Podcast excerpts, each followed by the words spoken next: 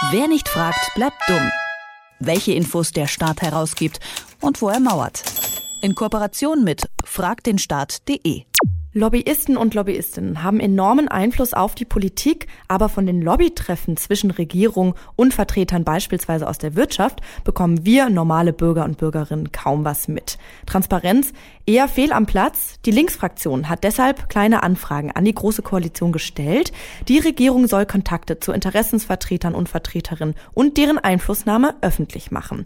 Das ist auch passiert. Abgeordnetenwatch.de hat dann die Informationen über diese Kontakte zwischen Regierung Regierung und Lobbyisten zusammengetragen. Darüber spreche ich mit Arne Semsrott von Frag den Staat. Hallo Arne. Hallo. Mit welchen Konzernverbänden und Vertretern hatte denn die Große Koalition seit der Wahl im Herbst 2017 beispielsweise Kontakt? Ja, wir können aus den insgesamt knapp 75 Anfragen und den Antworten dazu sehen, dass es vor allem die großen Verbände sind, also Arbeitgeberverbände, ähm, Bundesverband der deutschen Industrie, der DGB auch, also der Deutsche Gewerkschaftsbund. Ähm, Gerade die sind wirklich ähm, sehr zahlreich äh, darin vertreten. Also der DGB allein bei, bei 14 Lobbykontakten, äh, der BDA, also der Arbeitgeberverband, äh, der, der Hauptverband, äh, neun Treffen.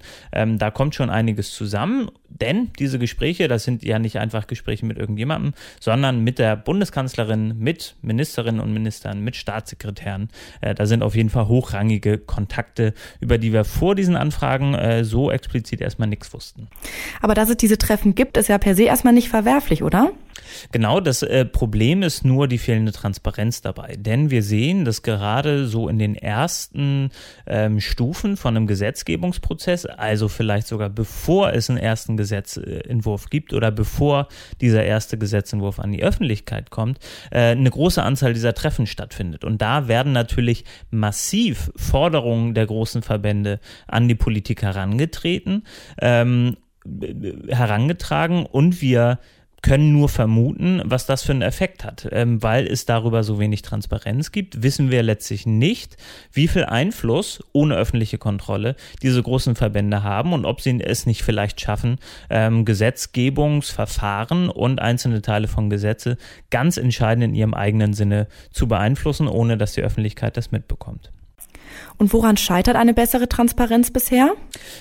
An dem fehlenden Willen der Bundesregierung. Wir sehen, ähm, dass es eigentlich schon, ja, inzwischen sind es fast Jahrzehnte, äh, Forderungen aus der Zivilgesellschaft und auch aus bestimmten Parteien gibt, ein Lobbyregister einzuführen, ein verpflichtendes Lobbyregister, ähm, das verbunden werden könnte mit einem ähm, mit einem äh, Gesetzgebungstransparenzentwurf. Also man könnte zum Beispiel so eine Art äh, legislativen Fußabdruck äh, per Gesetz festschreiben, wo dann festgeschrieben werden müsste, wer denn eigentlich Kontakt im Laufe von einem Gesetzgebungsverfahren mit Entscheidern hatte und was für einen Effekt das hatte. Und das passiert nicht, weil die Große Koalition, weil SPD und CDU, CSU äh, sich bisher dagegen gewehrt haben. Wir sehen jetzt so einige ähm, kleine Lichtpunkte. Vielleicht kommt tatsächlich aus der CDU was, aber bisher ist noch nichts passiert. Und damit müssen wir eben auch sagen, Deutschland ist da ganz schön weit hinten, hinterher, denn äh, die EU zum Beispiel, die Europäische Union, äh, obwohl man so auf sie schimpft in so einem Bereich ganz häufig, die ist eigentlich viel transparenter als Deutschland. Die Linksfraktion hat ja auch genau das kritisiert, dass eben von der Bundesregierung auch in den Anfragen dann einige Angaben nicht vollständig sind und andere unter Verschluss bleiben. Und die Linksfraktion droht der Regierung deshalb auch mit einer Klage. Was könnten das denn für Informationen sein und warum hält die Regierung diese Informationen unter Verschluss? Ja, man kann eigentlich ganz gut äh, im Laufe dieser Anfragen, also 75 waren es ja inzwischen, das ist eine ganze, äh, ganze Latte von Anfragen, sehen, wie äh, zunehmend genervt die Bundesregierung davon ist, dass sie da die ganze Zeit gefragt wird. Äh, und dementsprechend pampig inzwischen auch auftritt. Ähm, und gerade so das, das Kanzleramt oder auch das Innenministerium äh, macht schon sehr klar, hier, das ist eigentlich unser Bereich, das ist, da wird immer gern gesagt, Kernbereich der exekutiven Eigenverantwortung, so heißt das dann, also unser, äh, unser verschlossener Bereich, da lassen wir uns nicht gern reingucken.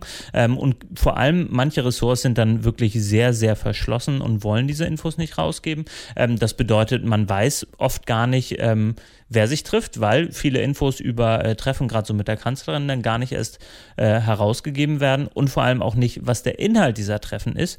Ähm, denn wenn sich ein BMW-Chef mit der Kanzlerin trifft, dann macht er das sicher nicht nur zu dem einen Thema wegen dem Dieselbetrug, sondern wahrscheinlich auch wegen drei, vier anderer Gesetzentwürfe. Und ähm, darüber eine Transparenz zu bekommen, das passiert bisher noch nicht. Also du sagst, es ist schwierig in Deutschland, aber es gibt doch auch Regulierungen und Veröffentlichungspflichten, oder nicht?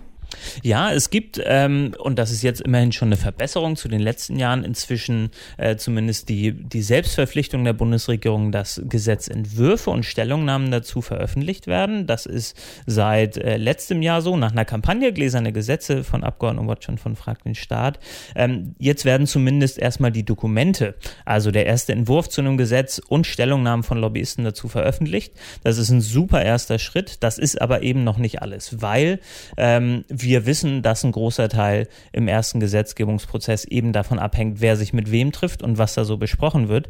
Und äh, solange wir nicht wissen, was da genau auf dieser eher persönlichen Ebene abläuft, äh, solange haben wir auch nicht genug Transparenz in dem Bereich.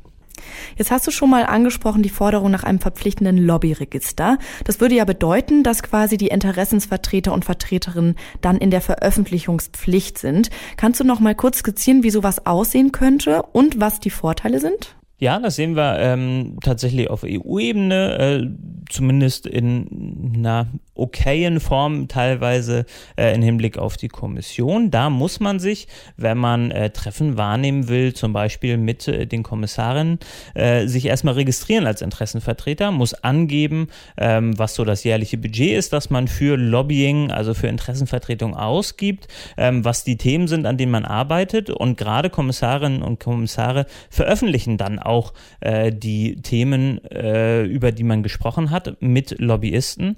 Und so ist zumindest auf EU-Ebene teilweise ähm, relativ klar. Äh, Im Einzelfall dann trifft sich jetzt der Kommissar Oettinger äh, vielleicht zu einem bestimmten Thema nur mit der Wirtschaft und nicht mit der Zivilgesellschaft.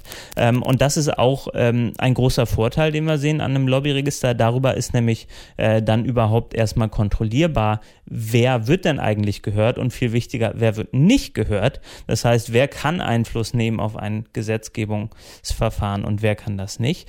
Ähm, und mit so einem Lobbyregister würde zumindest erstmal sichergestellt werden, dass wir sehen können, welche Akteure sind aktiv und dann im nächsten Schritt auch, mit wem sprechen die eigentlich.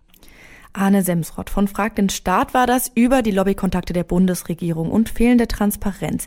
Vielen Dank für das Gespräch. Dankeschön. Wer nicht fragt, bleibt dumm. Die Serie auf Detektor FM. Den Staat selbst was fragen? Ganz einfach. Auf fragdenstaat.de.